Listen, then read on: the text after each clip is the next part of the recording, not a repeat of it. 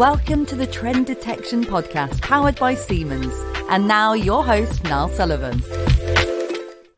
Hello, good afternoon or good morning, where, wherever you are in the world. I know it's morning uh, where my guest today, David, is. Um, welcome to this episode of Trend Detection Live. Um, really excited to have one. Thank you. Uh, one of my American colleagues on today, David Peterson, um, and we're talking today about how to leverage existing data for predictive maintenance, which I know David's recently done a presentation with a, a mining sort of group, and you'll I won't sort of go into David's background. I'll let him introduce himself, but um, he's done a really interesting presentation recently about that. So I thought that was worth exploring further, and maybe I'm opening up to a wider audience too. So um, without further ado, oh, actually, before I always forget this, but we do have a comments feature, so a chat feature. So if you do have any questions at any point, please put them in the chat, and I'll feed them back to David as we go. We won't do a Q&A or anything like that at the end. We'll just feed them as we go. So without further ado, I'll pass over to David just to introduce himself. David. Thank you, Niall. It's good to be here. Thanks for inviting me. I'm David Peterson. I'm a mechanical engineer. I have a background in the last 30 years of heavy equipment, primarily with uh, groups such as, as he mentioned, mining and metals, as well as aerospace. Um, I've spent a number of years overseas, so I do speak, read, and write Japanese. So I, I kind of brought in a little bit of everything together uh, in this predictive maintenance field, and um, and I'm currently here in the Rocky Mountains.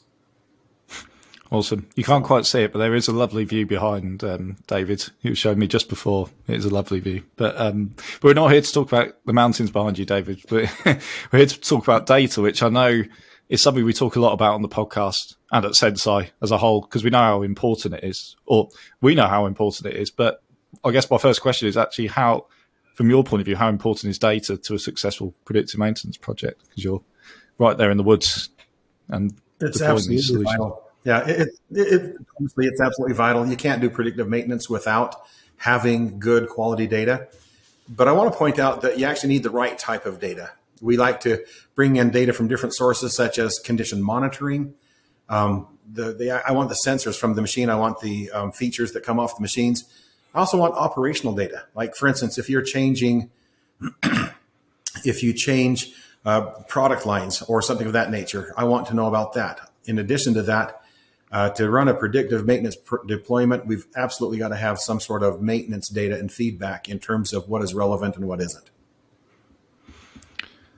And in terms, yeah, and it, I mean that's that's a lot of different data sources. I mean, generally, do you do you when you talk to a new say prospect or customer, do you, do you find that they have that data readily available, or is it is it a case of bits of some and not a lot of the other kind of thing? Right. Well, more recently, yes, more recently than in times past, there's kind of a mad rush to get in, uh, in on the uh, digital transformation bandwagon. Uh, so customers have a lot of data. That doesn't mean that they necessarily necessarily know what it does or why it's important. Um, if I was to give a guess, I'd say 80% of the data that is available isn't looked at. And even if it is looked at, they don't really know how to use that to their advantage in many cases. I mean that that's definitely what I've seen. I think I've mentioned it on a few episodes at events. I was at an event in Munich earlier this year, and I had that exact speaking to people is amazing how you know oh we've got data here over here you know in all these different systems but we just don't know how right. to how to bring it together to derive value. So i think i think you're right. There's there's been a shift and i guess it's to do with industry 4.0 which or a lot of it's down to that. And i guess people or companies starting to embrace that technology. But what what sort of role does that industry 4.0 play in sort of data collection and that side of things Oh, that's a great question. Um, as I said, there's a mad rush to get on the board. Everyone feels like they're going to be left behind. Initially, the um, the industry 4.0 was about improving uh, processes, quality, things of that nature. But increasingly, we're seeing more of that um, in terms of it's helping people be more efficient, meaning they're saving money. And so there's kind of been a shift in what uh, Industry 4.0 represents to companies. Um, one of the other uh, factors is, is is sometimes a company will rush out and they'll buy all sorts of sensors. They want to produce data, but they they don't really understand they need to clearly define what the problem areas are, where, where are there areas of concern, and how is technology going to help you address those problems in those areas specifically. And so I think that uh, Industry 4.0 plays a significant role in terms of helping people identify where the the bottlenecks are, where the um, the problem areas are, because many times we've we've learned how to to adapt to problems, and we don't really view them as problems as much as we used to. So, uh, so how how often, um, just yeah. So, I mean, how often? I mean, within an organisation, in terms of sort of data collection, there's. I mean, I guess what we talk about here a lot is data being in siloed because you talked about before about all those different types of data, but in some ways they represent different areas of the business. So how hard is it to bring those data sources together? Because I guess it's like a, it's a company culture thing as much as a data, you know, integrating data sources thing. Absolutely, absolutely. What we find is that a lot of people have data silos, and those that can be either um, organizationally dis- uh, caused or it could be um, techni- technically defined. In other words, we may have some older machines that are producing uh, data that goes into a SCADA or SCADA, depending on how where you're from. goes into a SCADA uh, scenario. Some will go into PLCs. Um, we have uh, edge devices that are working on an entirely different network, and so data silos becomes a very real challenge where um, it's hard to identify where a problem is if you can't actually see it or you can't actually gain access to the information. So that is a, an absolute problem with the with uh, the modern technology, trying to mesh the various technologies together. And it could be anything from a, a customer historian, or maybe they have a a, um, a, a cloud storage system. We look at their um, and have their their storage systems, or or maybe their CMMSs. Um, wherever the information is coming from, to remove those barriers is one of the things that we really try to focus on. And I guess in general, uh, is well, let's say a tool like Senseye is it able to work off a small amount of data, or is there a lot of work required to say fill in some of those architectural gaps? Let's say like installing um, sensors and um, um, SCADA systems and things like that. Okay. Yeah, we take a we take a different approach than many others uh, competitors in the space. We like to use data as it come, becomes available. I don't necessarily have to have a, a long history of data. I don't have to um, go out and spend eight or nine months having data scientists create specific models. Um, primarily because the models aren't aren't all that accurate in a lot of situations. For instance, you mentioned that I just uh, addressed a mining company um, or a mining organization. Let's say you have two identical machines, completely identical, maybe a vertical shaft impact crusher. One of them bringing in two inch minus rock. One of them is bringing in uh, you know three inches minus uh, stock as well. One of them is producing something that is uh, very high in, say, maybe a kaolin clay and it's soft. Another one might be have 50% plus silica content and it's very abrasive. So those exact same machines are producing very different results and they're producing very different maintenance needs. And so to go spend nine months and a lot of money to create a model for that type of an application just doesn't make sense. So what we like to do is we bring the, the um, data in from the sensors as it happens. In fact, um, all I need is between two to five days per regime in order to um, create a good baseline working model from a, a, a, machine state, constant machine state, and I can detect de- uh, deviations from that point forward. So uh, a lot of that information, a lot of the uh, the data that we collect is specific to the not only to the asset and to the, what the machine is, but also to the specifics of the use case that that machine is working in. Absolutely. And, and a lot of what we've spoken about to this point is about companies that have data and are collecting data, but there's obviously still companies out there who may not necessarily be starting on that journey. So, um, I mean, I guess we've talked a little bit about it, but what are the benefits of using existing data versus starting completely from scratch?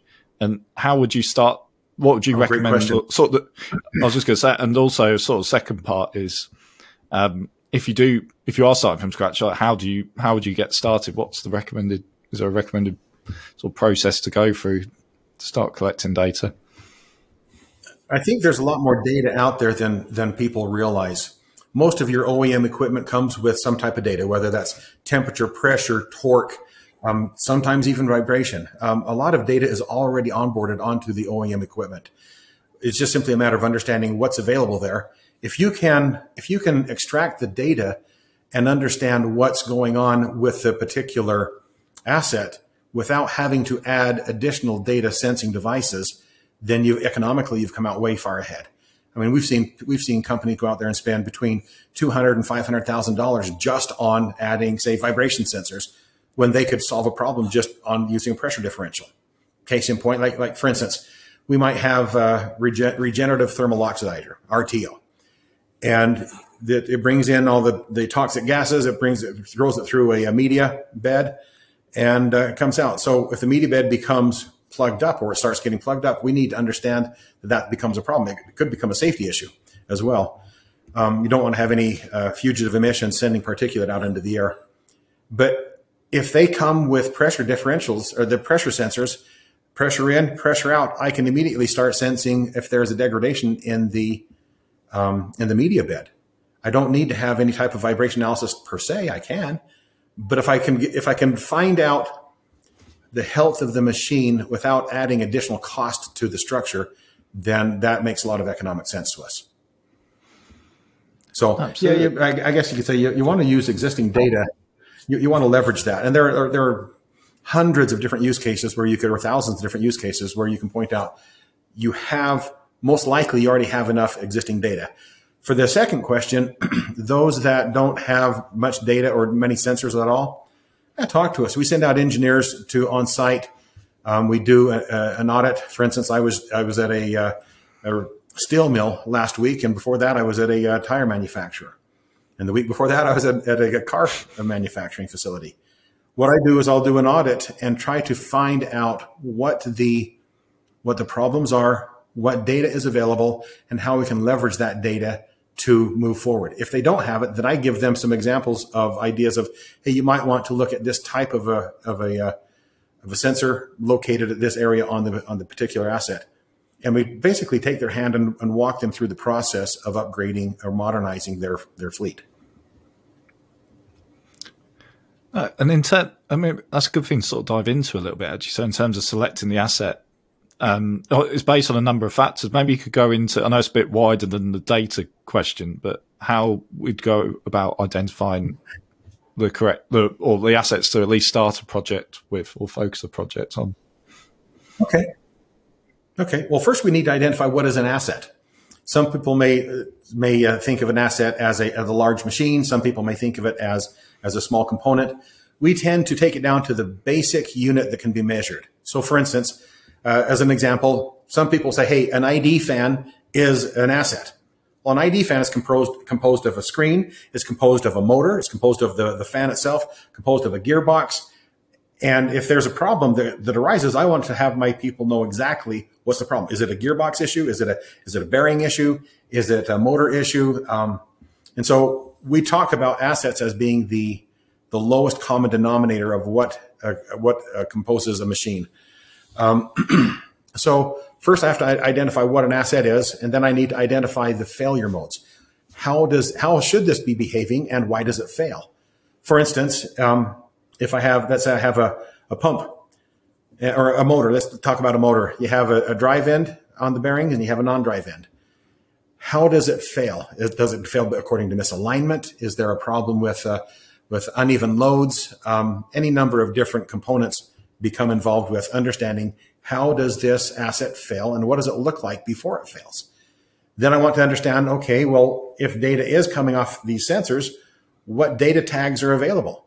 Can I get pressure information? Can I get temperature? Can I get emissivity? Can I get torque? Can I get vibration? I, the, a huge list.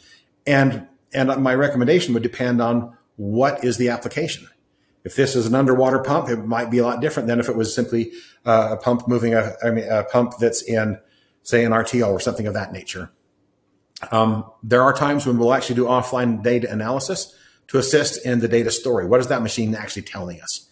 We'll do that as well. So to be honest, we prefer data that indicates how healthy a machine actually is, as opposed to not all data is created equal we want to make sure that we're getting the right data and that it is applicable to running a successful PDM program. Does that make sense? I hope that hope that answered your question. No, it definitely did. It definitely did. Um, and it, and again, I think it comes back to what we were saying before about maybe some companies over or underestimating underestimating sorry the the quality of the data and actually there's stuff in there that's actually there's some nuggets in there that are actually quite useful but from what you're saying is it sometimes it just requires a little bit more of an in-depth sort of like you said offline analysis to to right. identify that and, and that's what we do, Niall. We, we actually we sit down with the engineers and we talk about okay, what is the problem? We sit down with the maintenance team. What are you seeing? Tell us about what you're experiencing. Where are your problem children? What's going on? And to be honest, most companies tend to overestimate the quality of their data. But the reality is, is that most data that's being generated is focused on production visibility. Uh, people want to know how many units are being made, how much time was, how much, how, how many times was this machine stopped, what was the duration of the downtime. Whereas I actually want to focus on what the machine health is, the condition monitoring. So we help them understand the, the difference of the quality of data as well as um, how much data is too much. Is it possible to have too much data? Yeah, I don't want the raw data. I want to see, I want to extract features from that. I don't want high frequency raw data. I don't need a data point every half second. Um, I want to see a min, max, and mean, say maybe every five minutes or maybe every minute or maybe every 10 minutes, depending on the application. So, to your point, um, understanding what data is available and what data would work best for the particular type of predictive maintenance you want to do on which asset. That's where the, our our experts work with your team to help identify very clearly what works and what is, quite frankly, a waste of money. You don't want to waste money by throwing it away after something that yields no results. Our team helps helps you identify that exactly. So, so yeah, so it's condition really condition monitoring experts would be the people to to identify to look at yes. that data in, in more yes. at that granular level. No, that's interesting. I mean, is there, is there a reason why companies overestimate the the quality of their data? Is it just a lack of I don't know education, or I mean, it's still maybe now that companies collecting data is now a you know is a thing to be done, but maybe the next stage is that educational bit about what data like you just listed there, the data that's required? Is it sort of an educational thing, gap that's missing at the minute? Uh, perhaps. I think it is a perception issue. People see data and they think that it's pretty much equivalent, which uh, it might work for one situation and not work for another. And and uh, I think that one of the reasons why they overestimate the quality is simply because they just don't know better. You know, no no judgment. I'm just I'm just here to help them understand where where it's going to be helpful and where it isn't. Exactly. I mean, to be fair, with all the different sources and and requirements, I mean, I'm I mean, I'm not an expert, obviously, but it, it, I can see where it can get complicated. Because you, I guess Industry 4.0 is all about collecting data, connecting your systems, and collecting that data. But then when you do it, it's like, oh no, that's not the oh, right absolutely. data. It's it can be a bit of a minefield, especially when you've got obviously lots of other priorities, you know, to to contend with as well. Yep multiple sources. You have an IoT enabled device or, or, sensor. Maybe you have a gateway, some sort of an IPC. You have edge processing, factory historians, the CMMS, the EAMs. The you have a wide range of communication protocols. Even even you know, let's say an open API. Um, there have been times where we have some customers that are very remote and they don't have a, a network available. I've even taken emails for you know a CSV file every day. Just just email me the file just give me the data and I'll figure out how to take care of it. But there are so many complexities to it that uh, that's really why the experts are there. That's that's what we do. We we help simplify and streamline all those different data sources into a single usable stream of data. And that's really what we do. So from sensor to Senseye is is where the um, where the art comes in. Yeah. With that sort of insight, you should be um, you should be in marketing with that kind of line, that summary. But fortunately, we're recording, so we can we can we can say I can save that one for later. Um, so what I wanted to move on now is, and obviously you've worked with you were just saying you in the last few weeks you've travelled to different sites, but in terms of um, a successful example of a deployment with using existing data, which I think we do have a really good example, which I know you're going to talk to us about so, so yeah, if you could take us through that, that'd be really interesting. Okay, I can give it to you two, two examples. One is a, a large international aluminum mining company. Uh, 2018, we brought on about 50 different assets. Their goal was to see if Senseye would work. Now, to be fair, back in 2018, a lot of companies were trying to prove the concept. At this point, it's a proven concept. There's no there's there's no real question on whether or not it works. We have large multinational corporations, a lot of them that are using our data. It's it's a proven concept. What isn't proven is can we use your particular data to to, to do well? So they brought on about 50 assets in 2018. Um, we did a full investigation process. We sent engineers to Iceland to look at their their infrastructure. We found out that the actually the infrastructure is very well done. Um, currently, we have over a thousand assets online that we're that we're monitoring um, automatically. we have plans to be expanding that, and this is all through even through even through COVID. We began to expand from 50 to over thousand. A second example would be in an automotive manufacturer where we began in 2016. Uh, this company had um, spent about a year looking at all the available options for AI ML companies to do their PDM program. They were looking to reduce their um, their unplanned downtime by about 50% year over year. And in the automotive sector, um, that's very expensive downtime. You're talking you're talking uh, anywhere from hundreds of thousands to upwards to millions of dollars per hour of downtime. So they really had to get a handle on that. Well, we started off with only 30 assets. So they say, okay, let's go ahead and try this. So after a year, they selected us and we moved forward in 2016. By the uh, by the beginning of three, within three months, we had already blown that number out of the water. The the reduced unplanned downtime by 50 percent, but already blown that out of the water. We currently are in nine of their factories with over 11,000 assets that we're monitoring. And the very cool part about that is the original team of three um, of the maintenance team professionals that joined us when we started this project back in 2016, they haven't had to expand. They haven't had to hire any additional people to implement this. That's what our software does is it actually helps you understand exactly the health of the machine without having to add data scientists or um, reliability engineers, things of that nature. That's what we do. So that, there's another success case where, um, so one of those visits that I had uh, last week was to uh, to bring on some additional factories from that same company. Uh, two really interesting, I guess, and, and diverse um, use cases there.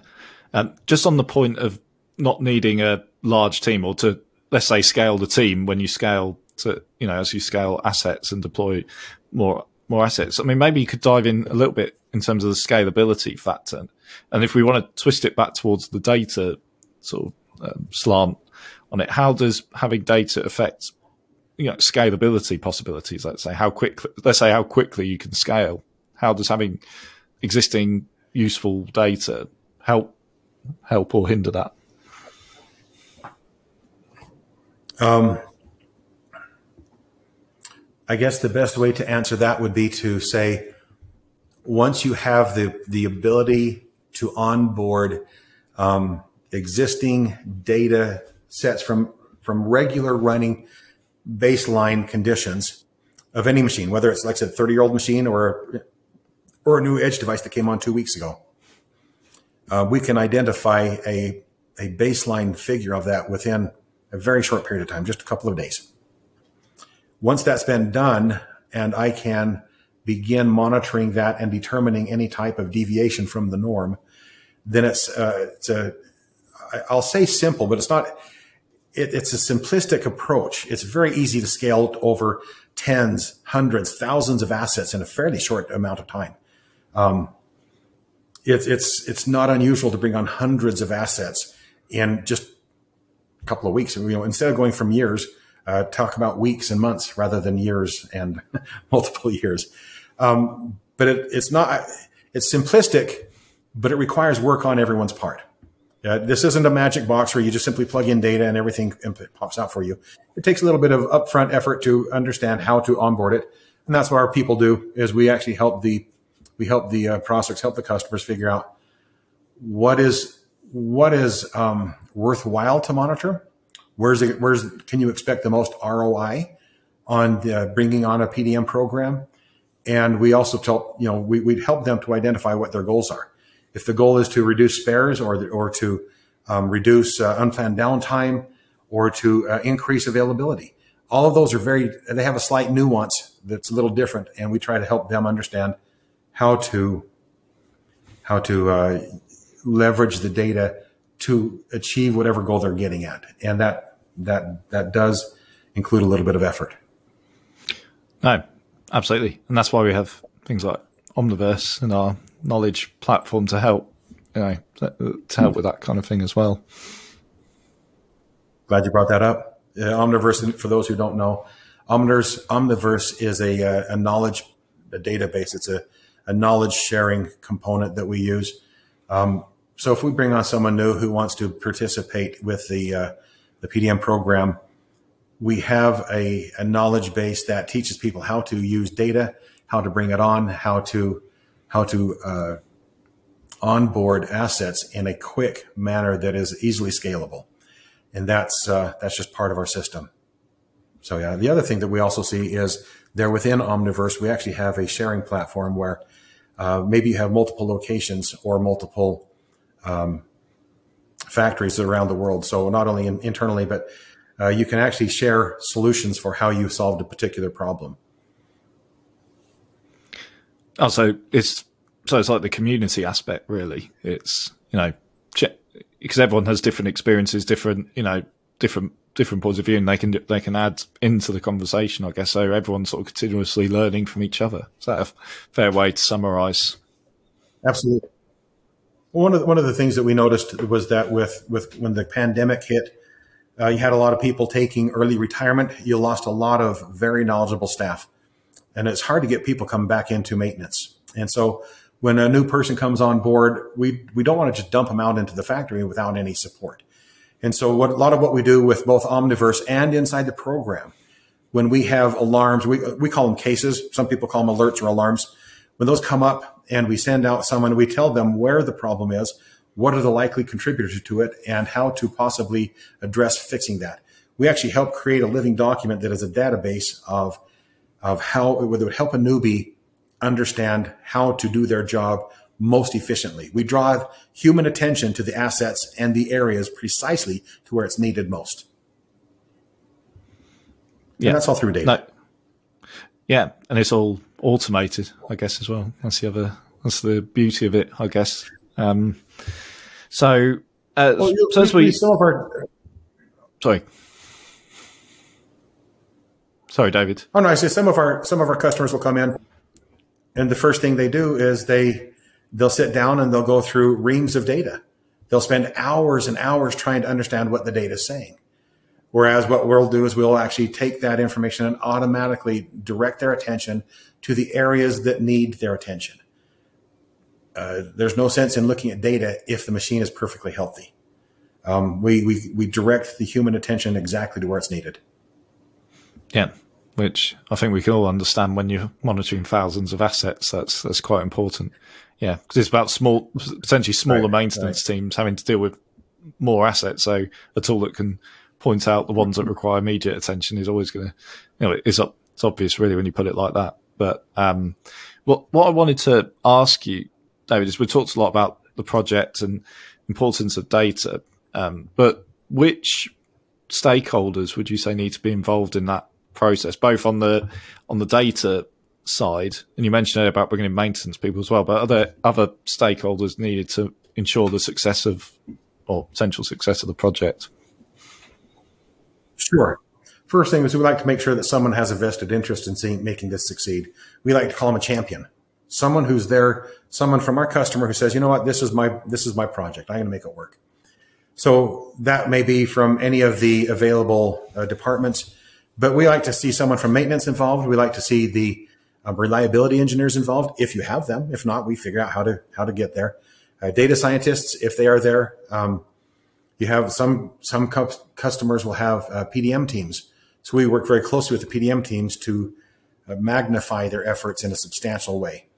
Um, we like to see uh, the uh, maintenance planner, if they if you happen to have one, uh, help them understand how to manage projects, especially if it's you maybe have one maintenance planner, but you have three different locations that are very remotely separated from each other.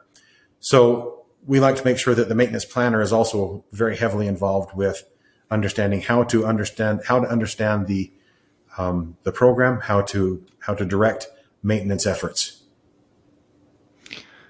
And that's interesting because there's quite a diverse sort of list of like different departments. We talked a little bit earlier about cross departmental sort of collaboration. Is there? I mean, culture. We talk about a lot at Senseye as well about the importance of it, having the, the, right culture for these projects. It's not just about the technology.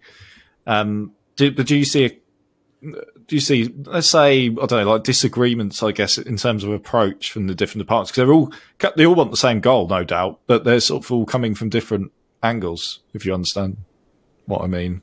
Absolutely. Absolutely. Um, a lot of what we see is you have people who want to do things the old way. Now, let's just go ahead and over maintain this by doing a ton of PMs. You have uh, people who want to embrace new technology, but they don't really know what direction to go. Um, you have others who are very well versed in what predictive maintenance is and the methods to use and the tools that they that are at their disposal. Um, to get cross departmental collaboration is is a very helpful thing. Um, and I had a thought that I, I, I completely forgot what it was I was going to say with that. Um, let me see if I can recollect what I was going to mention that because it was very relevant to your point. That's okay.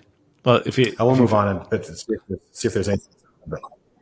No, that's okay. I mean, ter- we talked about de- departmental, cross departmental, but I think something we also see as well from your experience is, you know, it's a plant by plant collaboration as well. Because, you know, some big global cu- customers with plants around the world, essentially, I guess, if they're not connected in terms of asset, say, visibility, then potentially a lot of that information can be lost as well. Absolutely, uh, and that's that's another component that we want to bring out is that visibility across not only departments but across locations and across the entire corporate uh, structure is cap- is is uh, that ability exists depending on what the customer wants to see or who's going to be involved. This is primarily this the system that we have is primarily uh, designed for the maintenance professional but we also have corporate types who want to understand what's the what's the relative health of my factories around the world. Maybe they have to do costing structures or things of that nature. We have all sorts of KPIs and other reports that are available to them across the board, across different factories, across different departments that are automatically generated for them, uh, making their their job a lot easier. And and how how challenging can it be? Because each plant can sometimes be it's almost like their own business, so they have their own I guess their own way of working, their own culture in some ways. Also, but also on a let's say on a data collection level in terms of IT infrastructure, they all might use different SCADA systems, different data historians. I mean, how do you overcome some of those challenges where, yes, even though they're within the same company, but actually, in a lot of ways, they're they're set, they're very much separated from each other in terms of their approach. Let's say. Yep. They are. And depending on when they either acquired or built the factories, they may have different legacy systems that they're that they're using or things of that nature. Uh, I did want to point out that was term, in terms of data, we are data agnostic, and that means that I can use any historian, I can take any sensor and process that information. So it, it can even be my competitor who's creating, who's developed a sensor that um, that I can use. That's fine. I can use the data off there. I can use any historian any CMMS, even internal CMMSs. Um, in, in, terms of uh, data, I want to be data agnostic. I want to be able to use any data from any source and display it on any type of device. So whether that's a computer or a tablet or a laptop or or even a phone. So so in terms of data availability, um, bigger is better. Absolutely. Absolutely. And actually, a way to extend that point is it, and we, this fits into the, maybe the collaboration aspect as well, but it's also about fitting into existing workflows. Again, I was talking at an event last week to to a uh, a prospect, or let's say prospect who was at, at an event, but that's that's what they were. They were very keen to know whether you know can can you fit within our existing workflows. You're not going to try and introduce a new tool and sort of everything changes. It's about whether it's you know pushing data to a Power BI or a Tableau using brands. that's all right to use, I think, but we get the idea. Those type of tools. Right. Um, but how important is that in your view as right. well? It's fitting within existing structures, let's say. Well, not to talk in cliche, but people don't like change. They want to make sure that their existing systems that work well for them are being utilized by a new tool. So we want to make sure that whatever tools being developed is going to be fit perfectly into their flow. We don't want to be disrupting anything in terms of how the how the um, processes are supposed to work. Uh, we're supposed to be helping people, not hindering them, right? So we want to make sure that we're um, uh, that we fit within their existing systems. Oh, the, well, keep sorry about that. Go on. No, no. If it, no, if you, it seemed like you might have remembered your point from earlier. Well, my, I thought it, it looked like a light bulb moment there, but. it, was, but that's okay. I'll, I'll, I'll, wait for the next question. No, no, that's all right. No, I'd, I'd say come back to it. Let's go back to it. It was an interesting discussion point. Well, th- this kind of goes back to when you talk about uh, this is kind of the nexus between several different points that we've already discussed. One is the siloing of data and the siloing of departments one from another. Um, or it could be factories one from another. You maybe have multiple locations, and, and that's and that's um, a problem that some of these large corporations, you know, all large corporations deal with. Um, the other thing that that we want to, that I wanted to point out is the loss of information is in, in itself as a data. It's a silo. So when we have these people that, that are retiring, it's hard to get quality people in. Uh, one, one of the most common things we hear is it's hard to get quality people attracted to these jobs. So if I ha- if you, you, talk to any HR expert and they'll tell you that it's difficult to get a quality a maintenance professional coming in. And one of the things that we've noticed is the younger generation, uh, they don't view maintenance as a sexy job. It's just not sexy.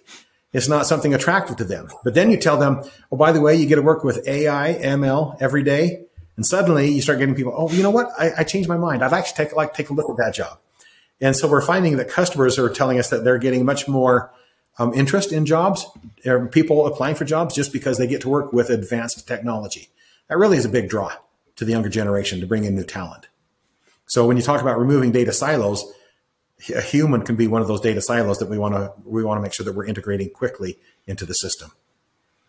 Yeah, that's a that's a really good point. A really nice way because that's that's one thing I really you know slightly biased working for Senseye, but one thing I really find interesting about the system because AI you could very easily get wrapped up in AI and machine learning. How exciting it is! Maybe it's a great way to attract talent. You're you're absolutely correct, but for our system, the human or the maintenance insight the person who knows the asset, the person who sees the asset and what and knows what, what work's been carried out on the asset, etc. Their feedback is just important. Maybe you could discuss how that works within a Senseye context. Because I think it, that's always an interesting point. Okay, sure. Anytime you're looking at AI, ML as a way to do predictive maintenance, you want to make sure that the data is good. You want to make sure that the um, the, the data is relevant. So if I happen to have uh, maybe I have just a regular planned downtime. And suddenly my sensors are reading a bunch of zeros. Well, zeros going into an AI uh, component isn't very helpful. So fine, we'll have the we'll have the human put in, hey, here's some planned downtime, or here was some unplanned downtime, or something of that nature. If they begin recording, then uh, it, it begins to strengthen the algorithm substantially. In addition to that, the human understanding what's going on in terms of regime, we call it regime, maybe different products. So for instance, you may have the same robot in an automobile manufacturer that, uh, and you know, for two or three days, it's picking up this size motor to put it, you know, or drivetrain to put into the, the chassis. Then the next, the rest of the week, they're picking up something that's half the size and putting it over there. Well, those are two very separate, different uh, data requirements or maintenance requirements or demands on the system. So depending on which particular regime or product mix I'm happening to be using at the time, I want to understand what is the baseline behavior for that robot with this particular product that it's using. And so we have some of our customers are using may, maybe a dozen different uh, regimes, and they can they can program their uh, or they can understand have the have their attention directed to a, pro- a problem as it develops according to each individual regime that's that it's working on. So a human needs to understand how to imp- input that with there, and we help people understand that as well. No, no, very interesting. So, and then of course feedback. Yeah, feedback is also important. So, for instance, if I have a, a bearing that's that's creating noise, everyone's trying to move towards this dark factory where you know you just have one person monitoring the whole factory. You have people in there. So if a bearing happens to be screeching because it's it's short on grease, there's no one in there to hear it, or it might be in a noisy environment and they don't hear it. But the the AI ML program, the predictive maintenance algorithm, will automatically find that. Oh, we're increasing our torque, or we have a problem with vibration, or we have a problem with the temperature, maybe of the non-drive end bearing. And so what it does is it automatically brings it to the maintenance professional's attention and it tells them what to do. And so when they go out, they'll they'll spend maybe two hours. Go out and they'll look at it, they'll determine there's a problem, they'll put maybe three or four units of grease in there, come back and, and enter the information in. Hey, we took care of this, this is what took place. What they what we also want them to find out is okay, well, wait a second, what if the bearing had failed? Would have it would have destroyed the bearing, but it may have destroyed the bearing housing as well. Maybe a shaft would have bent. So how much downtime did I actually avoid? If I had had to replace these other items, how much value did this program actually bring to me? Well, it's pretty substantial. You talk about two hour downtime to grease something because it was brought to your attention, as opposed to say 16 hour downtime. Yeah. And there's a, there's a nice link there. We're actually releasing a report on the true cost of downtime this week, so you can see some of those. Um, I won't reveal anything, but yeah, you across different industries, the the, var- the varying costs. It's not just the actual cost of stock production, but there's lots of add-on costs to that. But we're not talking about unplanned, um, you know, not talking about unplanned downtime specifically today. Maybe for another another session. So um, I see we're we're sort of coming to the end, but what we usually ask David at the end is always quite useful. Just if you've got any sort of key takeaways sort of on the subject of leveraging or get by the way that's the topic today leveraging value from existing data so just your final thoughts and a like a summary of what you think is important for everyone to take away okay. on this subject final thoughts i would say that there's more data available than most people realize and it doesn't have to be anything fancy you can get just traditional um, standard data, your, your temperature, pressure, torque, um, uh, amps, things of that nature, things that have been around for decades that have already been included in the OEM. There's so much data that's already there, and that most people ignore that, and they think they need additional sensors or or a lot of different new machines. Ah, leverage what you have. You know, um, put your money where it's actually going to yield a, a, high ROI right to begin with. Um, there, there's so much data that's available that people aren't utilizing at all. Yeah, exactly, exactly. I guess it. Yeah, just to to add to that, I guess it is easy to be not uh, be drawn in by you know all new hardware, all new sensors, and all this new stuff when there could be sort of gold, well, you know, sitting on top of a pot, yeah, sitting on a top pot of gold. I think that's a nice way to summarise and finish. So thank you very much. Um, so yeah, so no, that's all for this session, I guess. But um, it's been really, really interesting subject again. Um, thank you to David um, for participating and giving your expert thoughts on this subject. Really good. And thank you everyone for listening, both live and on the recording afterwards. So, on that note, enjoy the rest of your day and thank you very much. Click the link in the description to find out more and to be notified of our next live episode. And to see more about Senseye predictive maintenance, go to Siemens.com.